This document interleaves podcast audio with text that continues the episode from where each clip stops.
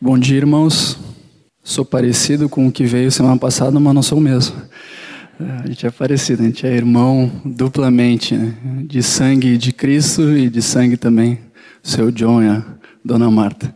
Então, duplamente irmãos. Mas é uma alegria a gente estar junto com vocês, com essa parte do rebanho, e também é um privilégio podermos cooperar com o que o Senhor tem feito, a obra dele. Nós somos meros cooperadores, né? O vaso, ele é frágil, ele ensina nada, mas o tesouro que é Deus, esse sim é muito precioso. Então, louvamos ao Senhor pela sua obra e pelo que ele faz. Amém? Eu busquei ao Senhor com relação àquilo que ele gostaria de ministrar a vocês no dia de hoje. E o Senhor confirmou um tema muito específico para que fosse repartido nessa manhã, e o tema é aliança. Esse foi o tema que o Senhor deu, confirmou, e é algo que vem dele para cada um de nós. Então, que estejamos bem atentos, não ao Jonathan, mas ao que o Senhor quer falar. Foi um tema que ele confirmou, então, algo ele quer ministrar aos nossos corações, ao nosso espírito nessa manhã relacionado a esse tema. Agora, antes de nós mergulharmos e nos aprofundarmos na aliança, é preciso resgatarmos o conceito de aliança. O que, que é uma aliança? Nós aqui, em especial, que vivemos no Ocidente, né, não vivemos no Oriente nem no Oriente Médio, nós precisamos resgatar esse conceito. Esse conceito ele tem sido uh, perdido a essência e a grandiosidade do seu significado ao longo do tempo. E nós precisamos então, antes de mais nada, resgatar o conceito de aliança. O que, que era uma aliança nos tempos bíblicos? Então, na época lá dos, dos judeus, quando lemos o Antigo Testamento, nós, nós vemos diversas alianças, mas as alianças não eram uma prática restrita ao povo de Israel, era uma prática comum no mundo e ela sempre envolvia derramamento de sangue e um compromisso mútuo. Um compromisso de doar a vida um para o outro. Então eu me aliancei com uma pessoa, nós derramamos sangue nesse pacto de aliança e nos comprometemos um com o outro de doar as nossas vidas um para o outro. Então isso era uma prática não só do povo de Israel como de outros povos. E nós vamos através da palavra abordar alguns exemplos de aliança para que não só esse conceito ele seja revelado a nós nessa manhã, mas também a grandiosidade do que Deus fez para conosco. Podemos abrir em Gênesis 15, lá nós vamos ver o exemplo de Abraão. Gênesis 15, primeiro livro da Bíblia. Vamos ler dos versículos 8 a 18. Gênesis 15, de 8 a 18. Todos acharam? Amém? Gênesis 15, 8 a 18 diz assim: Perguntou-lhe Abraão, Senhor Deus, como saberei que hei de possuí-la? Abraão aqui está perguntando a Deus a respeito de uma promessa que Deus tinha feito de que ele receberia uma terra. Respondeu-lhe Deus, né? Toma uma novilha, uma cabra e um cordeiro, cada qual de três anos, uma rola e um pombinho.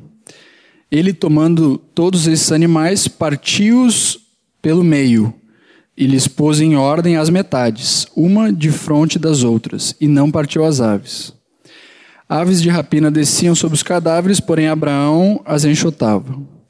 Ao pôr do sol caiu profundo sono sobre Abraão, e grande pavor e cerradas trevas o acometeram. Então lhe foi dito: Sabe com certeza que a tua posteridade será peregrina em terra alheia, e será reduzida à escravidão, e será afligida por quatrocentos anos. Mas também eu julgarei a gente a que tem de sujeitar-se, e depois sairão com grandes riquezas. E tu irás para os teus pais em paz, serás sepultado em ditosa velhice. Na quarta geração tornarão para aqui, porque não se encheu ainda a medida de iniquidade dos amorreus. E sucedeu que, posto o sol, houve densas trevas, e eis um fogareiro fumegante e uma tocha de fogo que passou entre aqueles pedaços. Naquele mesmo dia fez o Senhor aliança com Abraão dizendo: A tua descendência dei essa terra, desde o rio do Egito até ao grande Eufrates. Qual que era o, o contexto? Deus havia prometido a Abraão essa promessa não só da terra, mas a promessa de uma descendência. E o tempo vinha passando e ainda Abraão e Sara não tinham tido esse descendente fruto natural deles. E Abraão então questionou a Deus e Deus o respondeu a respeito da terra, né? E respondeu fazendo com ele uma aliança. Então Abraão nesse momento já tinha a promessa, mas não tinha ainda a aliança, esse esse pacto, esse compromisso com Deus. Foi algo que foi estabelecido nesse momento que acabamos de ler. No versículo 8, vemos Abraão questionando a Deus, né? Senhor Deus, como saberei que hei de possuí-la? Ou seja, havia uma promessa, ainda não tinha se concretizado, e ele estava perguntando.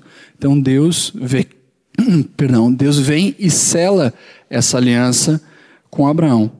Nós vemos que Abraão pegou os animais e os partiu ao meio, com exceção das aves. Né? Tinham diversos animais, ele pegou esses animais e os partiu ao meio. Aqui eu peguei essas cadeiras simplesmente para ilustrar isso. Imaginemos que é um animal aqui, então Abraão pegou, dividiu esses animais ao meio, colocou eles de frente um para o outro. Então, imaginemos que teriam outros aqui nessa mesma posição. Foi isso que Abraão fez. Né? Ele partiu e quando, eu não sei quantos já tiveram a experiência né, de, de cortar um animal, vai sangue bastante, né? Sai bastante sangue. Então, dependendo do animal, vai sair mais ou menos, mas há derramamento de sangue. E esse era um dos aspectos que marcava a aliança. Esse pacto de aliança, ele deveria ser marcado por derramamento de sangue. Então, essa é uma das primeiras características que eu queria destacar com vocês nesse resgate do conceito de aliança. Um outro passo nesse processo de firmar uma aliança era que aqueles que estavam se aliançando, eles passavam no meio dos animais partidos. Então, aqui estão os animais partidos, eles passavam no meio dos animais partidos. Essa era uma outra etapa do processo de se aliançar com alguém. Nós vemos no exemplo aqui de Abraão, ao lermos o texto de Gênesis, que no caso dele foi uma tocha que passou no meio. Versículo 17 diz: Sucedeu que, posto o sol, vi densas trevas, e eis um fogareiro fumegante e uma tocha de fogo que passou entre aqueles pedaços. No caso de Abraão foi diferente. Ali Deus estava selando uma, Abraão, uma aliança com Abraão, e foi algo unilateral. Foi Deus quem passou através daquele fogareiro, daquela tocha, esse era o significado dessa tocha, foi Deus passando e selando com Abraão uma aliança incondicional e unilateral. Ela estava partindo de Deus para o homem. Nós vemos no versículo 18 que diz: Fez o Senhor aliança com Abraão. Então, isso está bem claro nesses versículos. Então, além do derramamento de sangue, um outro aspecto que compunha a aliança e a prática da aliança era um juramento. Ambos se comprometiam em lealdade um com o outro. No exemplo e no caso de Abraão, nós podemos ler não aqui em Gênesis, e vocês não precisam abrir, mas Hebreus 6,13 diz que quando Deus fez a promessa a Abraão, visto que não tinha ninguém superior por quem jurar, jurou por si mesmo. Então, ali vemos que nesse momento onde eles estavam firmando a aliança, houve um juramento. E Deus, não encontrando alguém superior a ele, jurou por si mesmo. Jurou por ele mesmo a fidelidade, a lealdade a quem ele estava se aliançando, no caso, Abraão. Na prática da aliança, se eu firmo uma aliança com o irmão, tudo que é dele é meu e tudo que é meu é dele. Então há uma entrega total do que temos para outra pessoa, e, e isso aconteceu também com Deus e com Abraão. E é interessante se nós lermos a continuidade de Gênesis, isso esclarece por que, que depois Deus pediu para Abraão Isaac, o seu único filho, o filho da promessa. Deus pede a Abraão que sacrifique o seu único filho. Isso era uma prova da fidelidade e da lealdade de Abraão à sua aliança. Eles haviam se aliançado, a tocha havia passado no meio dos animais partidos, Deus havia firmado essa aliança com um homem, e dado um momento depois, esse Deus, nosso Deus, ele prova a fidelidade, a lealdade desse homem, pedindo o seu filho. Eles tinham feito uma aliança de que tudo que era de um era do outro, e o que era do outro era de um. Então Abraão sacrifica o teu filho, e Abraão fez, ele saiu de madrugada, prontamente, né, se arrumou ali, se organizou, eu imagino, chamou Isaac, pegou o que era necessário, foi subindo o monte e já estava pronto a sacrificar quando o Senhor poupou a vida de Isaac. Mas Abraão foi aprovado nesse teste com relação à lealdade dele à aliança que ele havia feito. Falamos do derramamento de sangue, partir os animais ao meio, passar pelo meio, ter um juramento e também os estudiosos dizem, eu, eu, li a respeito de que eles olhavam ao céu e diziam o seguinte: essa é uma outra etapa. Que o Senhor nos parta ao meio, caso eu quebre a aliança com você. Então, esses animais aqui exemplificados pelas cadeiras, eles eram um símbolo do que deveria acontecer caso um dos homens rompesse a aliança que havia sido feita. Através disso, nós podemos ver a seriedade com que era encarada uma aliança nos tempos bíblicos. É, é interessante como realmente se perdeu a essência, a importância. Hoje a gente fala, ah, uma aliança, né? a gente canta, né? Eterna, infinita, inquebrável aliança. E às vezes a gente não tem a dimensão do que, que de fato é uma aliança. Hoje em dia, o termo aliança ele pode estar associado talvez com um contrato, com um comprometimento, mas um contrato tem e uma hora as empresas têm uma com a outra, uma hora rompem. Mas uma aliança é algo eterno, é algo inquebrável. Amém?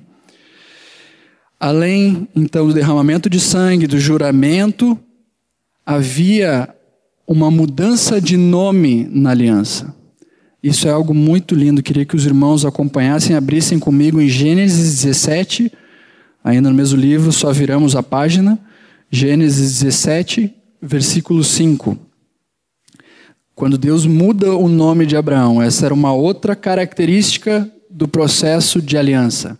Gênesis 17, versículo 5. Diz assim: Abraão já não será o teu nome, e sim Abraão, porque por pai de numerosas nações te constituí. Deus era conhecido e, e por favor me corrijam aqui, eu não sei nada, muito pouco de hebraico, mas li a respeito de que Deus uh, era conhecido como Yahvé, e era uma, uma junção de algumas letras, uh, algumas consoantes sem nenhuma vogal. Os judeus não, não, eles tinham muito temor com relação ao nome de Deus, mas na raiz desse nome Yahvé havia H e A. E foi essa parte que Deus incluiu do seu nome no nome de Abraão. Então ficaria Abraham, ou para a gente Abraão, né, com dois As e o tio. Ou seja, Deus pegou uma parte do seu nome e colocou dentro do nome de um homem.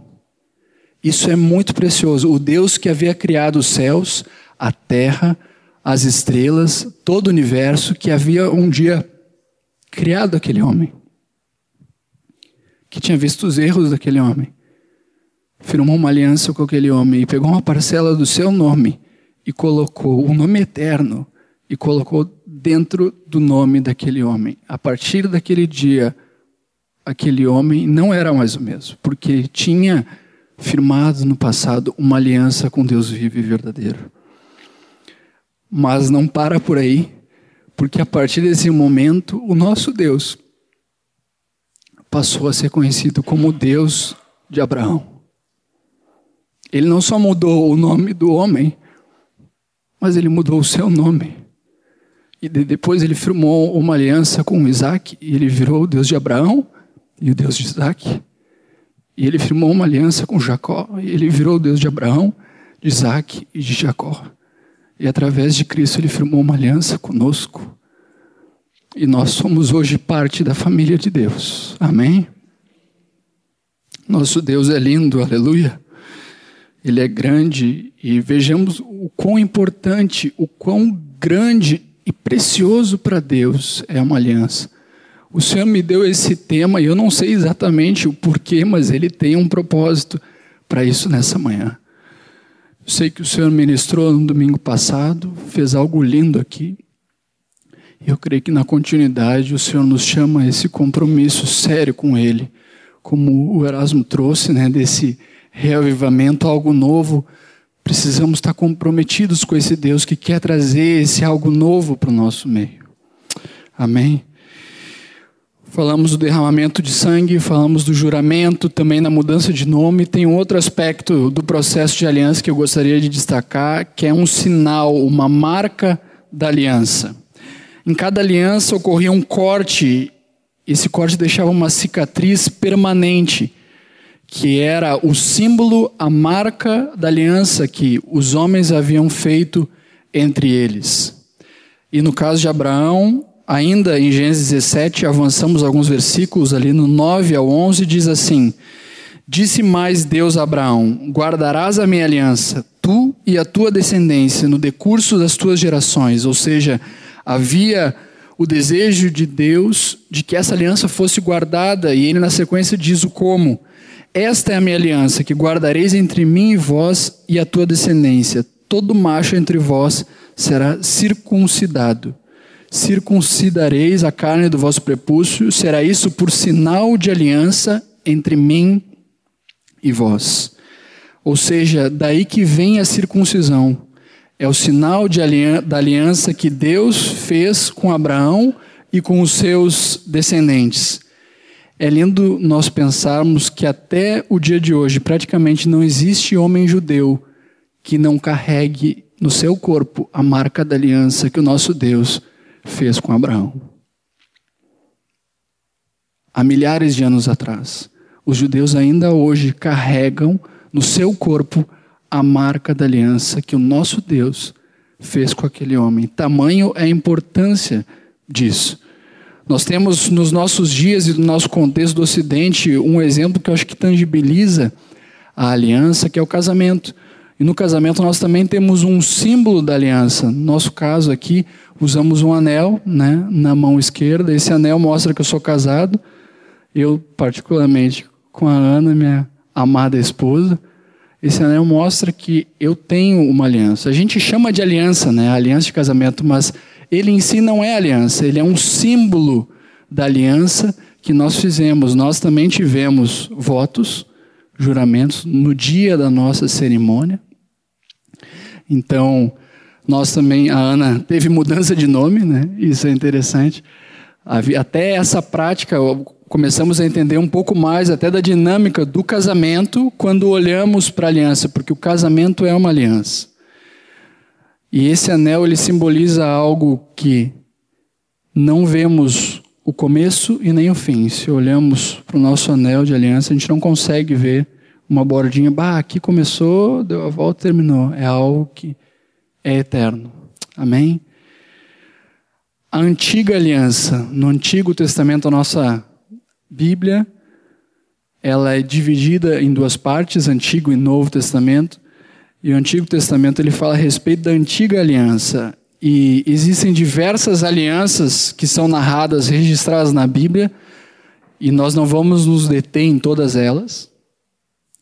Nós não vamos hoje falar da aliança que Deus fez com Davi, com relação à sua descendência, a linhagem real que depois também gerou o nosso amado Jesus. Também não vamos falar da aliança que Jonatas fez com Davi, por mais que eu gostaria de destacar a importância de identificarmos e sermos guiados no Espírito a encontrarmos um companheiro, uma companheira e firmarmos com essa pessoa debaixo da condução do Espírito uma aliança. Isso é muito importante. Vemos o exemplo de Jonatas e Davi. Eu não quero me aprofundar nele, daria para compartilharmos muito só a respeito desse exemplo, mas vemos dado momento Jonatas ajudando Davi e fortalecendo-o a encontrar forças no Senhor. Um papel de companheiro, um papel de quem tinha uma aliança um com o outro. E dado momento, Davi e seus guerreiros estavam em, num, num local e uma cidade chamada Ziklag havia sido saqueada e as mulheres, tanto de Davi como dos guerreiros e seus filhos, haviam sido levados. A tropa de Davi uh, se fica indignada contra ele, né? Ele estava correndo o risco de ser morto pela própria tropa, isso que ele era um líder, um herói de guerra. E naquele momento, Davi encontrou forças no Senhor. Ali ele não tinha Jonatas ao seu lado, mas no passado Jonatas o havia ajudado a encontrar forças no Senhor. Então, meus irmãos, é muito importante ao longo da nossa caminhada nós termos companheiros, pessoas em algumas poucas em especial com quem nós firmamos uma aliança desse nível aqui. Uma aliança de que tudo que eu tenho é teu e tudo que tu tem também é meu. Eu vou cuidar da tua família e tu vai cuidar da minha. Nós vamos nos honrar, nós vamos nos guardar, nós vamos nos cobrir em oração, nós vamos nos corrigir, nós vamos nos exortar, nós vamos chorar juntos, nós vamos rir juntos, nós vamos fazer a obra juntos, nós vamos tirar férias juntos, se o Senhor permitir. Um companheiro, uma companheira, isso é muito importante, meus irmãos. Não quero me deter muito nesse ponto mas gostaria sim de destacar a importância que tem a aliança, o companheirismo com algum irmão. Podemos abrir em Jeremias 34, 13. Jeremias 34, 13 fala da aliança que Deus fez com Israel, com seu povo.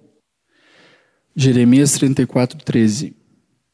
Mais pertinho do fim do Antigo Testamento diz assim: Assim diz o Senhor, Deus de Israel: Eu fiz aliança com vossos pais no dia em que os tirei da terra do Egito, da casa de servidão. Ele continua, né? Agora, eu vou ler um outro trecho, vocês não precisam abrir, que está em Êxodo 24, 6 a 8, algo que Moisés fez frente ao povo, dizendo: Tomou o sangue dos bezerros e dos bodes, e nós lembramos de novo dos animais partidos ao meio, derramamento de sangue e os aspergiu não só sobre o próprio livro, não, e aspergiu não só o próprio livro, como também sobre todo o povo, dizendo: Este é o sangue da aliança, a qual Deus prescreveu para vós outros. Aqui nesses dois textos nós vemos que Deus firmou uma aliança com Abraão, mas também firmou uma aliança com Israel, o seu povo. Mas o fato é que Israel não foi fiel a essa aliança. Existe um livro um dos profetas da Bíblia chamado Oséias. Temos um Oséias aqui hoje também, que nos abençoou na, na condução dos louvores. O livro de Oséias, ele fala e retrata um pouco dessa infidelidade de Israel. No caso ali, Oséias, ele daí se casa com Gomer, que era símbolo, essa mulher era símbolo da infidelidade de Israel. E em muitos outros livros do Antigo Testamento, ao lermos, nós podemos ver o quão Israel foi infiel, o quão Israel vira e mexe abandonava a Deus, buscava outros deuses, desobedecia os mandamentos de Deus, algo que tinha sido estabelecido em aliança. Era algo muito sério que Deus tinha estabelecido com aquele povo. E quantas vezes esse povo foi infiel, quantas vezes esse povo não conseguiu ou não quis cumprir aquilo que Deus tinha estabelecido, aquilo que eles haviam jurado, o sangue havia caído sobre eles, eles faziam parte dessa aliança.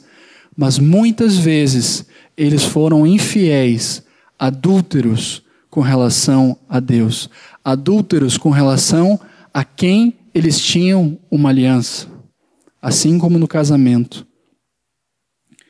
Porém, houve um anúncio no Antigo Testamento ainda de uma aliança que haveria de vir, uma aliança futura. Podemos, em Jeremias, vocês já estão em Jeremias, abrir no capítulo 31, fala a respeito dessa aliança futura. O povo de Israel foi infiel diversas vezes, mas o Senhor, através do profeta Jeremias, anuncia uma aliança que viria no futuro. Algo novo iria acontecer. Jeremias 31, do versículo 31 ao 34, nós vamos ler, diz assim: Eis aí vem dias, diz o Senhor, em que firmarei nova aliança com a casa de Israel e com a casa de Judá. Não conforme a aliança que fiz com seus pais no dia em que os tomei pela mão para os tirar da terra do Egito, porquanto eles anularam a minha aliança, não obstante eu os haver desposado, diz o Senhor. Porque esta é a aliança que firmarei com a casa de Israel depois daqueles dias, diz o Senhor, na mente lhes imprimirei as minhas leis, também no coração lhes inscreverei. Eu serei o seu Deus, e eles serão o meu povo. Não ensinará jamais cada um ao seu próximo, nem cada um ao seu irmão, dizendo: Conhece ao Senhor, porque todos me conhecerão, desde o menor até o maior deles, diz o Senhor. Pois perdoarei as suas iniquidades, e dos seus pecados jamais me lembrarei. Quando lemos o Antigo Testamento, vemos diversas vezes os judeus fazendo sacrifícios de animais em função dos seus pecados. Agora, aqui foi prometida uma nova aliança. Uma aliança onde os pecados, as iniquidades serão perdoadas e que delas Deus jamais se lembraria. Seria necessário um sacrifício somente e não uma série de sacrifícios buscando acertar isso. E a partir desse novo momento, nós entramos já no Novo Testamento, que fala de uma nova aliança que Deus fez com o homem. Essa aliança prometida aqui através do profeta Jeremias. Podemos abrir Hebreus 8:6. Hebreus 8:6. O Erasmo destacou ali a respeito dos títulos, né? O título desse capítulo diz: Antiga Aliança era o símbolo transitório da nova, superior e eterna, da qual Cristo é o mediador. É um, é um resumo, né, do, do que vamos estar tá vendo. Hebreus 8, 6. Diz assim: Agora com efeito obteve Jesus ministério tanto mais excelente, quanto é ele também mediador de superior aliança, instituída com base em superiores promessas. Ou seja, não é somente uma aliança superior, mas também as promessas das quais nós fomos alvo e somos alvo são superiores às promessas da antiga aliança. Olha o privilégio que nós temos. As promessas e a aliança que Deus firmou através de Jesus, ele como mediador, elas são superiores à antiga aliança. E para entendermos um pouco melhor a respeito dessa nova aliança, podemos abrir em Marcos, segundo evangelho do Novo Testamento, livro de Marcos, capítulo 14. Vamos ler alguns versículos a partir do 22. Marcos 14, Marcos 14, do 22 em diante.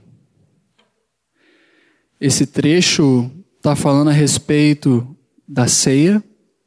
Era uma época onde os judeus comemoravam a Páscoa. E Jesus chama os seus discípulos e começa a introduzir algo que nós praticamos. Eu imagino que domingo que vem, não, domingo que vem é 31.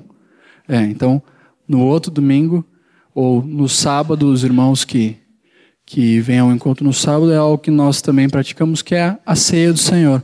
Mas reparem agora, nós sabendo ou entendendo um pouco mais a respeito do significado de aliança, reparem no texto.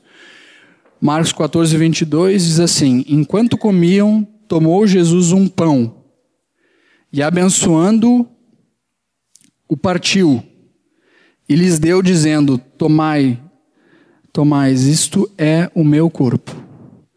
Então Jesus pegou um pão e partiu o pão. Assim como os animais eram partidos. E ele disse: Esse é o meu corpo. Foi isso que Jesus falou a respeito do pão, quando estava instituindo a ceia com os discípulos. E na sequência vemos a seguir tomou Jesus um cálice e tendo dado graças, o deu aos seus discípulos, e todos beberam dele. Então lhes disse: Isto é o meu sangue, o sangue da nova aliança derramado em favor de muitos. Nós havíamos falado a respeito do derramamento de sangue, da importância do corpo de um animal ser partido, de haver esse derramamento de sangue. Então, primeiro Jesus parte o seu próprio corpo. E daí depois ele serve, dá aos discípulos o seu próprio sangue, que foi derramado em favor de nós.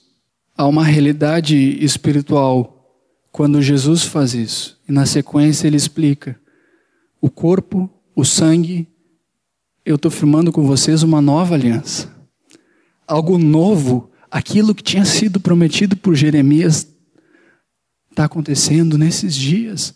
Eu não sei exatamente, espiritualmente, o momento exato que isso aconteceu, mas Jesus estava ali anunciando uma nova, superior aliança que ele estava fazendo com aqueles homens.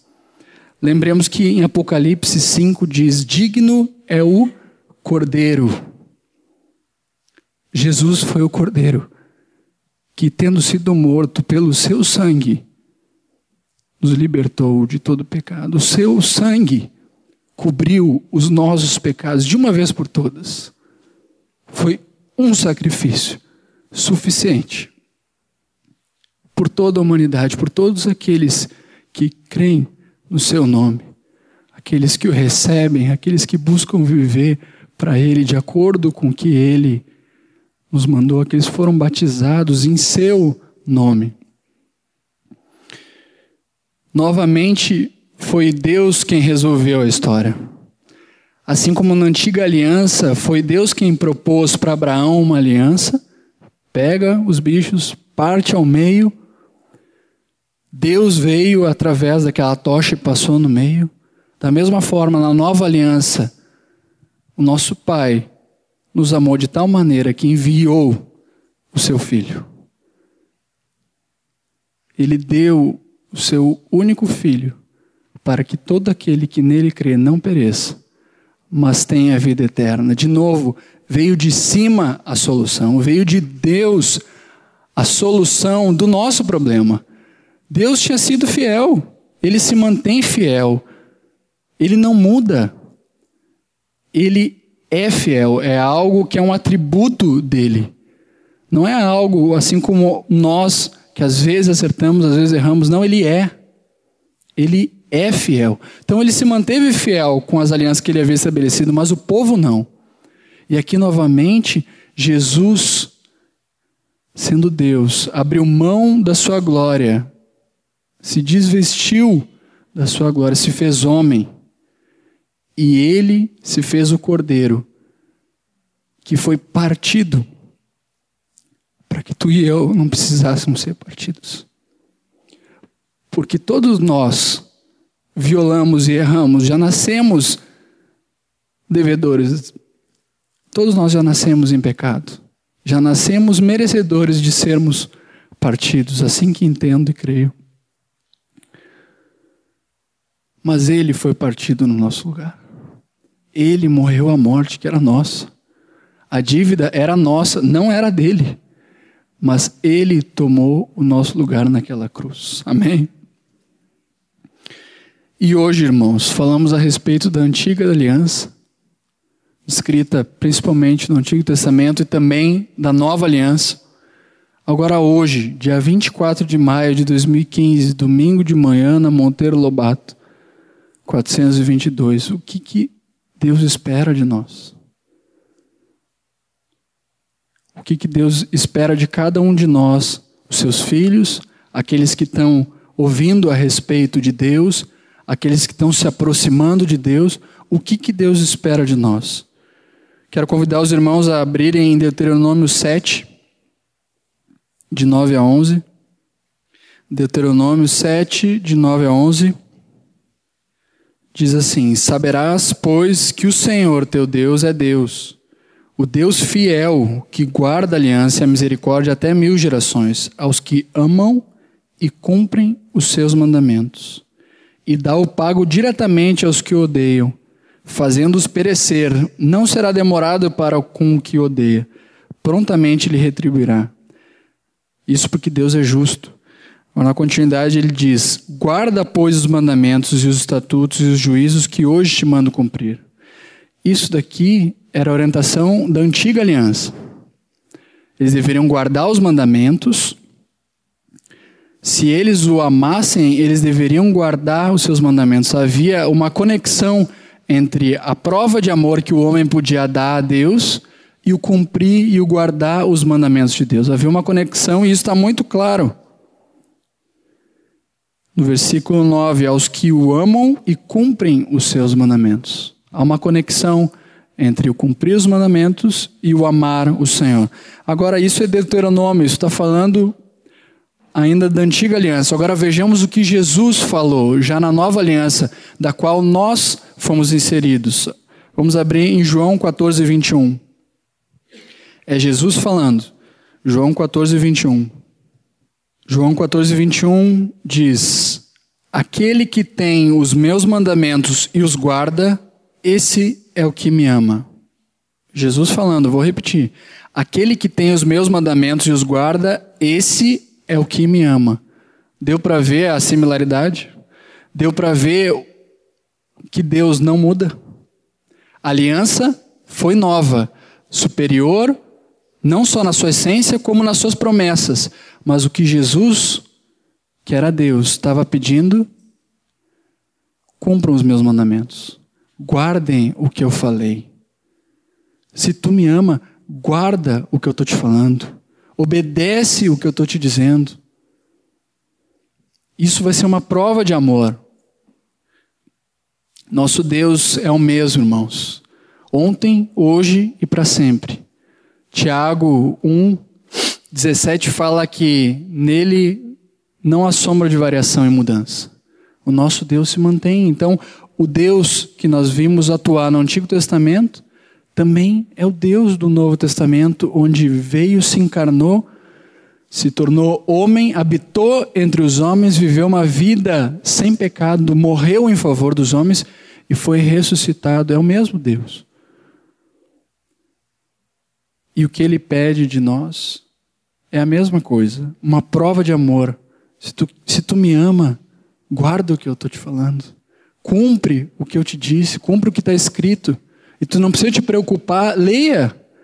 Leia o que está escrito. Só que nós temos uma grande vantagem, entre aspas, do que aqueles que estavam na antiga aliança. Porque sim, Deus nos amou e enviou Jesus e nos incluiu nessa nova aliança. Mas esse Jesus também quer que nós cumpramos seus mandamentos. Agora, a diferença é que esse mesmo Jesus que veio, ele voltou ao Pai e ele enviou o Consolador. Ele enviou o Espírito Santo, que é Deus, e esse Espírito habita dentro de nós. Esse Espírito nos ajuda nesse processo, nos capacita, nos abençoa no processo de santificação e vemos através das escrituras que os mandamentos de Jesus eles não são penosos. O Espírito Santo está conosco todos os dias. Jesus prometeu: Eis que estou convosco todos os dias, até a consumação dos séculos. Terminou os séculos? Não. Então Jesus está conosco. Hoje de manhã, Jesus está conosco. Tu vai sair daqui e vai almoçar, Jesus está contigo. Amém? O Espírito Santo habita dentro de ti e ele te capacita, te ajuda, te corrige, te lembra das verdades. Ele nos abençoa e nos ajuda nesse processo de santificação. Então não estamos sozinhos buscando cumprir uma série de ordenanças e mandamentos, não. Jesus veio e deu uma prova de amor pelas nossas vidas ao se entregar na cruz por nós. E ao subir, enviou o Espírito, que é uma outra prova de amor, para habitar dentro de nós. Mar Roberto que fala né, que no Antigo Testamento nós vemos que Deus estava lá e daí vinha no monte, a presença dele tremia e daí Deus estava parecido um pouco distante. E daí Jesus se torna homem e anda no meio dos homens. Já não estava mais no monte onde nem os animais podiam chegar, ou talvez numa sarça, mas Deus se fez homem através de Jesus e começa a andar em Caná da Galileia, começa a andar em Jerusalém no meio dos homens. Deus não estava mais distante no alto céu ou em algum lugar onde nem todos os homens tinham acesso, ele estava no meio dos homens. Mas este Jesus morreu por nós, foi ressuscitado, foi exaltado, enviou o Espírito e hoje o Espírito habita dentro de nós. Amém? Olha que preciosa evolução Esteve no monte, esteve em diversos lugares, esteve entre os homens e hoje está dentro de nós. Eu não entendo, eu não entendo essa realidade, mas eu creio. Eu creio e temos vivido, provado dessa vida. Ao homem é impossível, na nossa limitação mental, nós somos finitos, o Erasmo trouxe que um dia nós nascemos e um dia nós vamos morrer, ou seja, a nossa história é delimitada. Nós, com a nossa história delimitada e uma mente limitada e também afetada pelo pecado, nós não temos como entender plenamente como que nós limitados, dentro de nós habita um ser que é eterno, um ser que sempre existiu, um ser que nunca foi criado e nunca deixará de existir. Habita dentro de ti. Habita dentro de ti. Dentro de nós. Esse é o nosso Deus. Ele veio tabernacular, ele veio habitar dentro de nós. Então hoje devemos conhecer os seus mandamentos, conhecer aquilo que Jesus ensinou e guardar esses mandamentos. Praticá-los. Então, pegar um exemplo, né? Sai daqui, vai estar dirigindo e tem uma placa que te dá uma orientação. Tu deves fazer algo que aquela placa está indicando. Seja um pare, seja um dê a preferência, seja o que for. Se em algum momento tu não tivesse tido um ensino ou tivesse aprendido o significado daquela placa e tivesse gravado aquilo, talvez tu passaria por aquela placa sem obedecer aquilo que aquela placa estava dizendo. E é a mesma lógica que o Senhor falou: se alguém me ama, guardará as minhas palavras. Então, quando chegar o momento onde devemos obedecer, se nós um dia lemos, meditamos naquilo que o Senhor falou e guardamos, memorizamos, catequizamos a Sua palavra, quando tiver uma situação, nós vamos saber: bah, o Senhor já me disse, está na palavra, lá no Sermão do Monte, eu tenho que fazer tal coisa. Eu já sei, está dentro de mim. E eu obedeço. Então eu vejo esse processo simples assim. Eu preciso conhecer a Deus, conhecer a Sua palavra. Não para obedecer uma série de leis, mas porque Deus é amor e Ele quer ter comunhão conosco. Ele quer se revelar e aquilo que Ele estabeleceu através de Jesus para nós é o melhor. É o melhor para nós. Ele é o nosso fabricante. Ele que nos criou. Então, ele sabe o que é melhor. A sua vontade é boa, agradável e perfeita. Então, o que ele tem para nós é o melhor. Precisamos saber aquilo que ele nos orientou, guardar isso e obedecer. Amém? Hoje, irmãos, nós temos a oportunidade de renovar a nossa aliança com esse Deus. E quero, antes de encerrar, convidar vocês a abrirmos em Josué, de novo no Antigo Testamento. Esse é um texto particularmente especial para a minha vida. Josué 24, 14 e 15 está falando a respeito de uma renovação da aliança e é algo que nós também podemos fazer hoje. Deus é quem sonda mentes e corações, Ele é quem sabe e conhece cada um de vocês. Agora, hoje nós temos a oportunidade de, se ainda não temos um compromisso com esse Deus, de firmarmos esse compromisso, de entregarmos a nossa vida e todo o governo da nossa vida ao senhorio do nosso amado Senhor Jesus Cristo. E se um dia fizemos isso, mas de alguma forma ele não tem sido Senhor, não porque ele deixou de ser Senhor, mas porque nós não temos o obedecido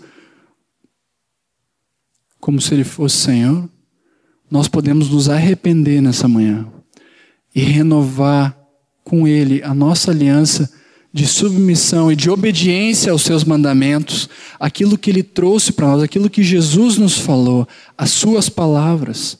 Temos hoje de manhã essa oportunidade.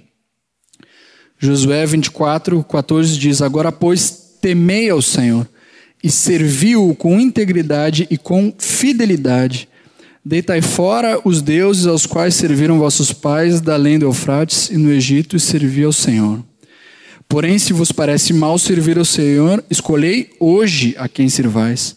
Se aos deuses a quem serviram vossos pais que estavam da além do Eufrates, ou aos deuses dos amorreus em cuja terra habitais. Eu e minha casa serviremos ao Senhor.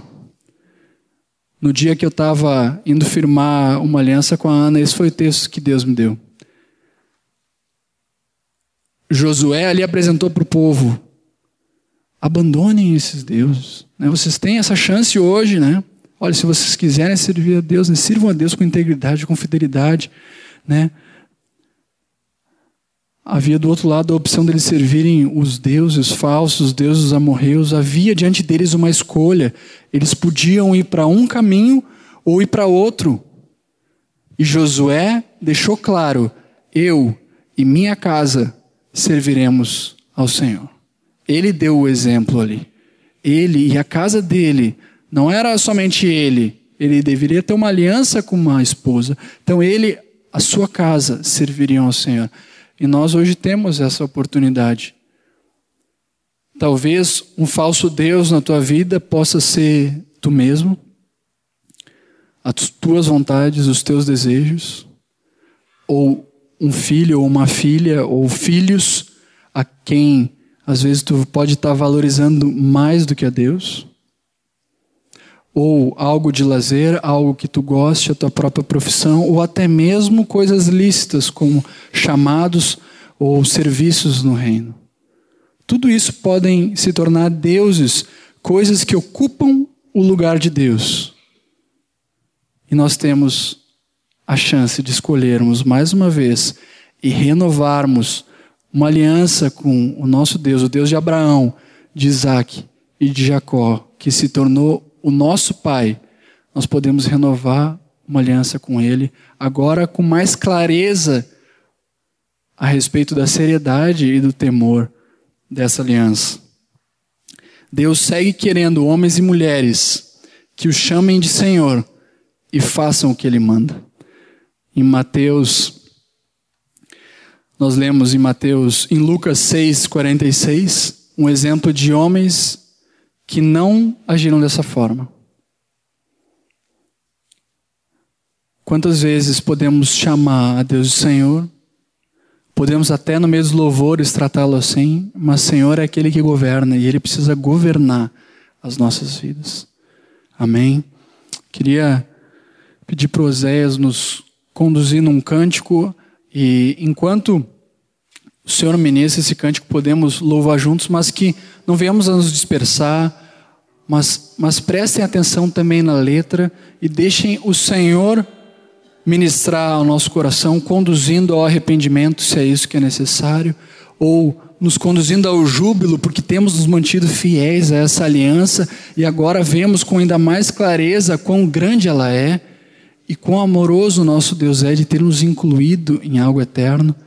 Mas não vamos nos distrair, amém? O Senhor foi quem deu esse tema, eu não inventei. Eu não inventei, pelo contrário, tive que me aprofundar, não é algo que nós vimos na fundamentação como igreja, algo recente. Tive que estudar isso, entender melhor, e foi tão precioso poder mergulhar nisso. Mas é o Senhor que direcionou. Então, Ele tem um propósito. Não vamos sair daqui como se fosse mais um encontro, como se fosse mais um domingo de manhã, mais um final de semana. Deus tem algo para cada um aqui. E precisamos estar sensíveis ao que Ele quer ministrar ao nosso coração. Amém. Agradecemos, Senhor, pelo pão que nos dá vida, das lembranças a mais querida, prova linda do amor que levou Jesus à cruz quando foi por nós partido como sacrifício vivo que nos uniu a ti.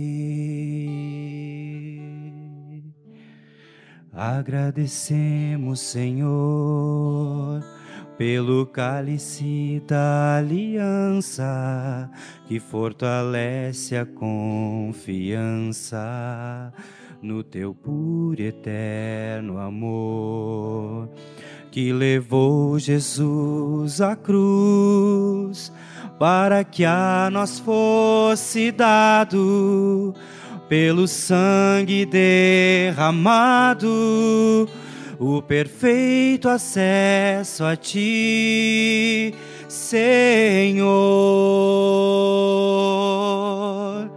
E ao partirmos o pão, quando o cálice bebemos, lembramos da comunhão contigo, ó Pai, nós temos, estando a igreja em união e em ternos laços de amor. Em uma voz e coração, adoramos hoje a Ti, Senhor.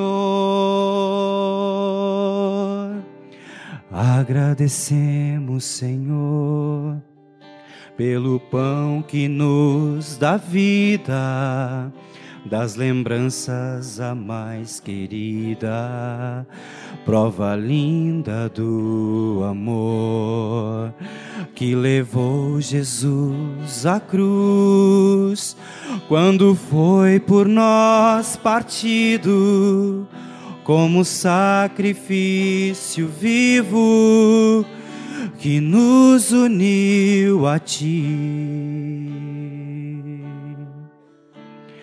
Agradecemos, Senhor, pelo cálice da aliança que fortalece a confiança no teu puro e eterno amor que levou Jesus à cruz para que a nós fosse dado pelo sangue derramado o perfeito acesso a ti, Senhor. E ao partirmos o pão, quando o cálice bebemos, lembramos da comunhão que contigo, ó Pai, nós temos. E estando a igreja em união e em ternos laços de amor, em uma voz e coração, adoramos hoje aqui, Senhor. Aleluia.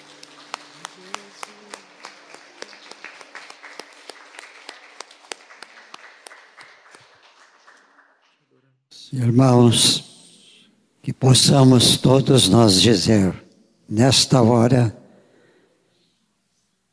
cada um falando com Deus. Eu renovo a minha união contigo. Vamos dizer juntos. Eu renovo a minha união contigo. Sim, Pai, fazemos esta aliança. Tudo pode passar, mas essa aliança que, fazemos contigo é para todos sempre. Amém e amém. Irmãos, vivamos na aliança com o Senhor, com o Pai, com o Filho, com o Espírito Santo, para que possamos realmente chegar aquele dia e o Senhor dizer: Vinde, bendito do meu Pai, recebei está preparado para vós. Amém e amém. Aleluia. Vamos para os nossos lares, casas, na paz do Senhor, na alegria do Senhor, com essa mensagem gravada em nosso coração. E agradecemos a Deus pela palavra que Ele nos deu através do seu Filho. Amém.